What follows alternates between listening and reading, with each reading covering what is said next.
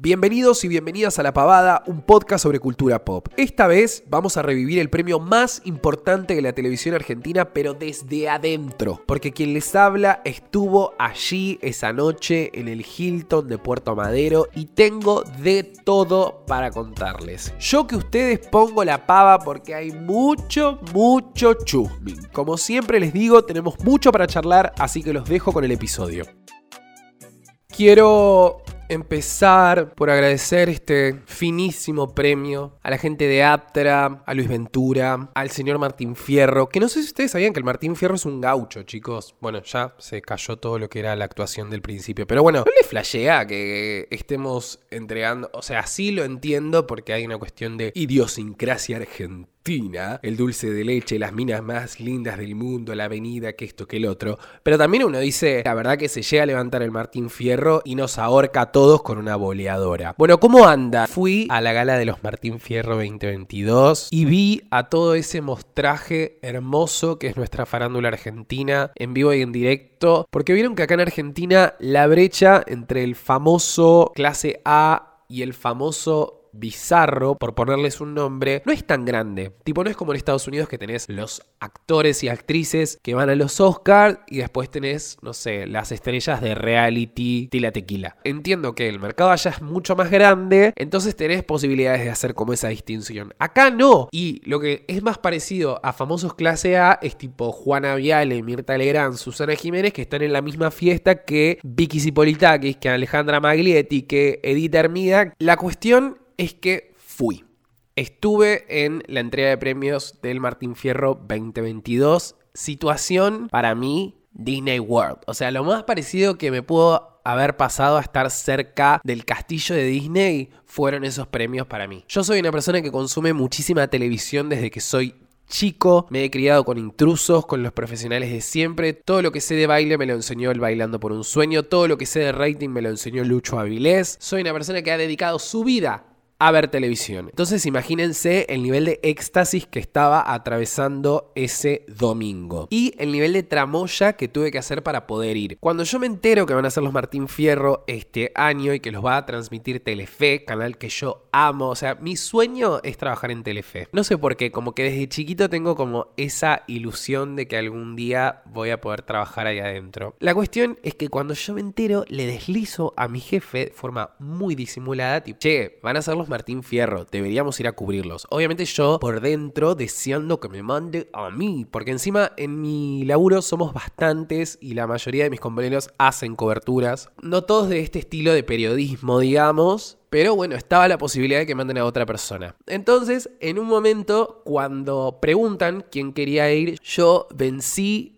la vergüenza que me da pedir cosas, y esto es una enseñanza que la tiro por si le sirve a alguien. Con los años de laburo, perdón, acá me estoy poniendo medio reflexivo, pero viene al, caso. Con los años de laburo me empecé a dar cuenta que si uno no pide las cosas, nadie se las va a dar. Entonces, en ese momento vencí la vergüenza que me daba exponerme a tener que pedir algo y que, que entre en juego la posibilidad de que no me lo den, aunque en el fondo yo sentía que yo era la persona más capacitada para ir, y dicho y hecho, levanté la voz y dije, yo y me dijeron, bueno, está bien. Y ahí fue como, bueno, la primera parte del plan ya está completada, que era lograr que me manden del laburo. Después, la segunda parte del plan, que era qué carajo me pongo, porque obviamente en ese tipo de eventos hay que ir dentro de todo bien vestido. Y yo tenía pensado ponerme un traje que claramente después de dos años de pandemia no me entraba ni en una pierna directamente. Entonces empezó la búsqueda del traje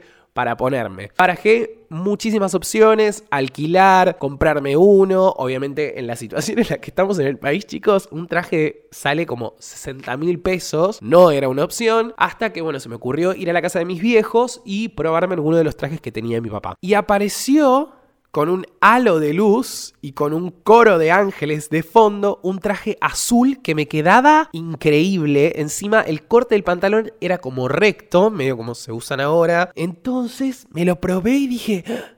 Es este. Y terminé decidiéndome por ese traje, pero claro, yo no contaba con que ese fin de semana iba a refrescar como la concha de la lora. Mi plan era ponerme ese traje con una remera blanca abajo, como para descontracturar un poco y no ponerme una camisa, y una bandolera que me trajo mi hermano la otra vez, que tiene la cinta naranja. Entonces, daba como un look canchero, ¿viste? Porque yo quería ir canchero, pero también quería ir arreglado. Entonces, cuando llega el sábado y de repente me levanto y tengo el culo helado del frío que hace, digo, ok, estoy en un problema porque claramente una remera no me voy a poder poner. Encima lo peor de todo es que había tenido toda una semana para poder prepararme, ir a cortarme el pelo, comprarme unas zapatillas que me venían bien porque ya las mías estaban hechas verga, mandar a planchar el traje, o sea, tenía algunas cosas que hacer que las podría haber resuelto en la semana y terminé dejando todo para el fin de semana, entonces estaba a las corridas. De hecho, la polera que me terminó poniendo el domingo, la voy a comprar ese mismo domingo al dot de Sara. Me olvido el ticket que iba a usar para poder cambiar la remera que me había comprado por la polera, entonces tengo que pagar la polera completa. 10 lucas me salió la polera de mierda esa, que igual, o sea, cuando yo me puse esa polera, me puse el traje, me puse la cosa y me miré al espejo, dije, ¿qué? Me quedaba increíble, o sea, no lo podía creer, estaba muy, muy churro. Si vieron, eh, seguramente creo que con este capítulo voy a subir alguna que otra foto de como para que me crean que fui, porque si no va a ser cualquier cosa, pero van a poder verificar que lo que les estoy diciendo es cierto. Pero ¿cuándo en mi puta vida voy a volver a usar esa polera? Obviamente la voy a devolver.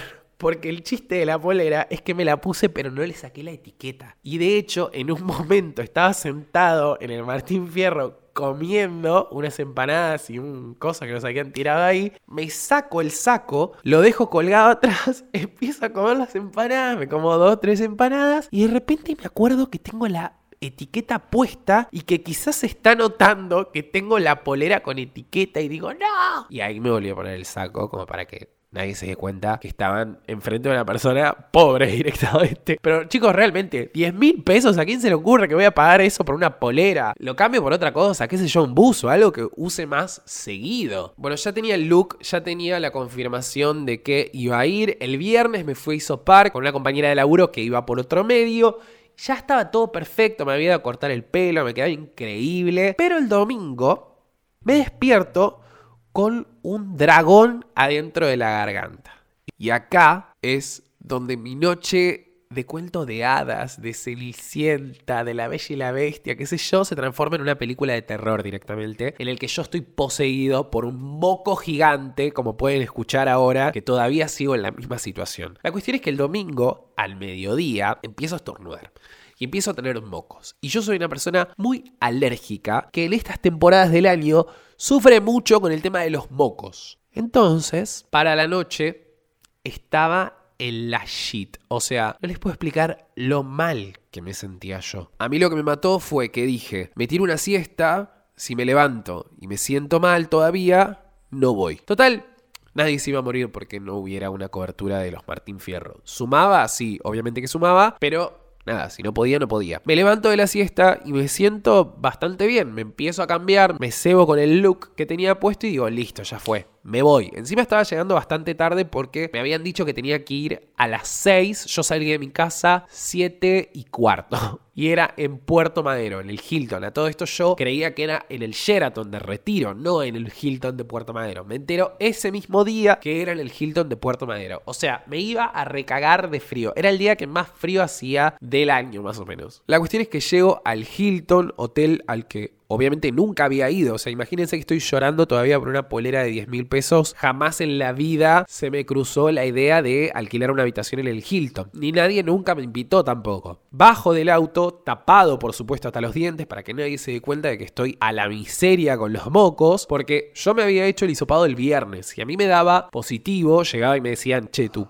hisopado dio positivo, obviamente que me iba a ir. Ahora, si llegaban y me decían dio negativo, mirá, yo tengo que hacer mi trabajo, loco. Yo vengo acá a laburar. El país se saca adelante trabajando. Así que yo tenía que entrar a este evento, sea como sea. Me acerco a la chica, le digo el nombre y ahí se empiezan a vivir momentos de tensión. Porque ¿qué pasa? Yo adentro del abrigo estoy tapado hasta los ojos más o menos, pero me están empezando a caer mocos. Pero no me quiero sonar la nariz para que la piba no se percate de que quizás la persona que tiene enfrente está con un cuadro gripal Que de hecho no tengo COVID. O sea, el otro día me hizo P, el lunes me hizo P, y me dio negativo otra vez. Así que no, no era eso, pero no quería levantar sospechas, digamos, entre mis colegas de ese momento, entre mis colegas de Telefe, porque el Martín Fierro estaba organizado por Telefe, empresa a la que yo quiero pertenecer eventualmente dentro de algunos años. Entonces yo no podía dar esa primera impresión a la gente de Telefe. Entonces estaba entre que la piba buscaba el puto resultado del centro Rossi, que no sé cómo mierda los habían mandado en fax más o menos, porque estuvo como 5 minutos buscándolo. Yo adentro, tapado hasta los ojos, cagado de calor, obviamente, porque ahí adentro había aire acondicionado, pero no me lo quería sacar porque si no se iba a descubrir que yo estaba en las peores condiciones, esperando a que me den este maldito resultado. Hasta que en un momento la piba me dice, ¿vos te hiciste el hisopado? Le digo, sí. Listo, pasa, ya está tu resultado. Bueno, ok.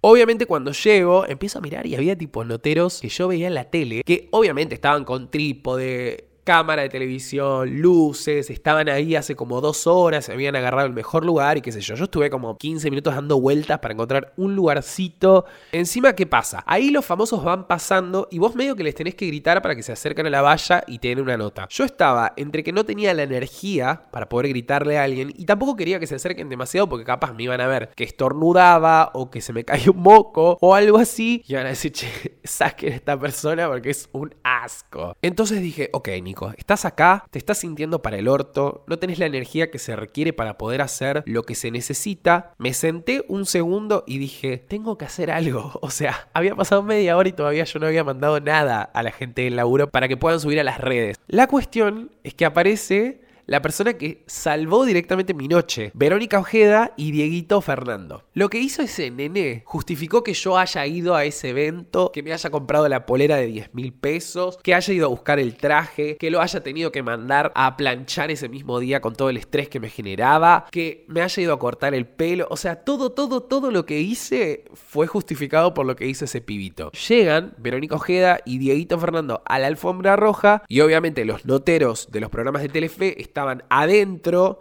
y nosotros estábamos todos del lado de la valla. El camarógrafo del programa Flor de Equipo, creo que era, estaba del lado de la valla y yo me puse atrás de él en un momento. Este es el video que se viralizó en todos lados, creo que en TikTok tiene como 2 millones de reproducciones, no sé, es una locura. La cuestión es que al pibito le están haciendo una nota y le piden como que haga un saludo a la cámara, no sé, una boludez así. El pito se adelanta y hace una pose como que estira los brazos y mira para arriba. Yo lo grabo a eso y digo, che, esto me suena de algún lado, esto no lo hacía el padre. Obviamente yo soy una persona que no sabe absolutamente nada de fútbol. Y tengo una historia ya con Maradona en general, porque una vez tuve que adaptar una nota especial que hicieron sobre el gol de Maradona a los ingleses. ¿Vieron ese que tiene como el relato de arranca para la izquierda, no sé qué? Bueno, era un, una anatomía del gol más importante de no sé qué chota. Bueno, y la infografía, digamos, era como un... me río porque me acuerdo y me causa gracia que haya hecho esto. Era una infografía que iba detallando paso por paso de ese mítico gol de Maradona. Y a mí, que trabajo en el equipo de redes sociales, mi jefa de ese entonces, que sabía menos de fútbol que yo, me pide que adapte esa infografía para un carrusel de Instagram. El tema es que el carrusel de Instagram va para la derecha y el gol de Diego va para la izquierda. Entonces, si yo lo adaptaba tal cual estaba, el usuario iba a swipear para la derecha, iba a quedar como que empezaba por el final. No sé si se entiende lo que quiero decir, pero como que la imagen había que girarla para que tenga la progresión correcta según el formato de Instagram. Yo lo hice, pero no me percaté que era tan importante que Diego patee para la izquierda. Entonces quedó como que el gol era para la derecha. Y lo subimos. Y ahí nos empezaron a matar porque claro, habíamos cambiado la historia del mundo directamente. Y nos ponían tipo, ¿qué hacen? ¿Cómo van a dar vuelta al gol? Era para el otro lado, boludo. Está haciendo un gol en contra. ¿Cómo pueden ser tan pelotudos de darlo vuelta? Todas cosas así que yo quedé traumado y no quiero observar absolutamente nada más de Diego Armando Maradona. El medio me han tocado hacer otras cosas para el laburo de Maradona y cada vez que me toca hacer algo de, de fútbol o de Maradona es como tipo War Flashbacks, a ese momento en el que dimos el gol de Maradona al revés. Corte A, entrega de los Martín Fierro 2022, le mando este video a mis compañeras que saben más de fútbol que yo y me dicen, sí, sí, eso lo hacía el padre. Y yo digo, pero la concha de Dios, estoy meado por Diego Armando Maradona. ¿Puede ser que vengo a los Martín Fierro buscando a Vicky Politakis, a Lali, a J. Mena? Y en vez de eso, termino haciendo un video del hijo de Maradona que se viraliza en todos lados. ¿Puede ser que este hombre me persiga siempre.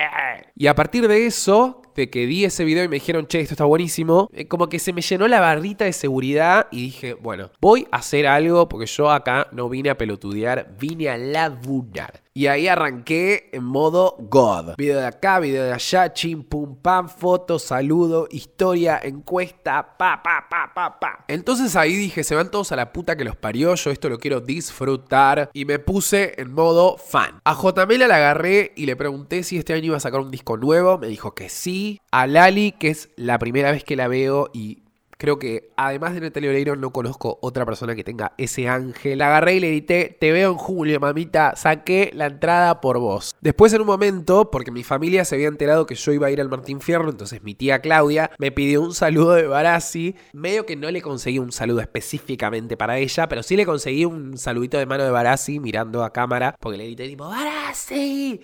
Y me saluda así como, hola. Después llegó Leticia Breiche, que yo, Leticia Breiche la amo, chicos, de Verónica San Martín, que estoy obsesionado con esa mujer. Ella pasaba y como que la gente le gritaba para hacer entrevistas, pero nada, tipo, la mina no daba bola hasta que yo en un momento la veía y le tiraba besos y le digo, Leticia. Y me tiraba unos besos a mí, tipo, me hacía como, Oh, chicos, chicos, vieron como es ella toda mostra. Vi algunos que otros más. Lo más importante igual para mí fue cerrar la noche con Vicky Cipolitakis, con ese vestido dorado que tenía con un monio que no la hablé. A esa sí le tendría que haber pedido una foto. Tipo, me saqué una foto con Pampita y no me saqué una foto con Vicky Cipolitakis. Soy medio boludo yo, la verdad. La verdad es que para la próxima edición me gustaría poder entrar al salón, tipo estar en una mesa y poder ver cómo se desarrolla todo eso ahí adentro. Porque acá sí pude estar presente, pero solamente fue en la alfombra roja y después si me quedaba me dejaban entrar al salón tipo sobre el Martín Fierro de Oro creo, pero la verdad que yo estaba hecho pija chicos, me comí tres empanaditas, me tomé un café y me fui a la verga a dormir, o sea ni siquiera me quedé para el Martín Fierro de Oro de lo mal que me sentí. Pero bueno, lo bueno es que en el laburo me felicitaron, o sea yo estoy bastante desconforme con lo que hice porque soy luna en Virgo, entonces necesito que todo salga perfecto, pero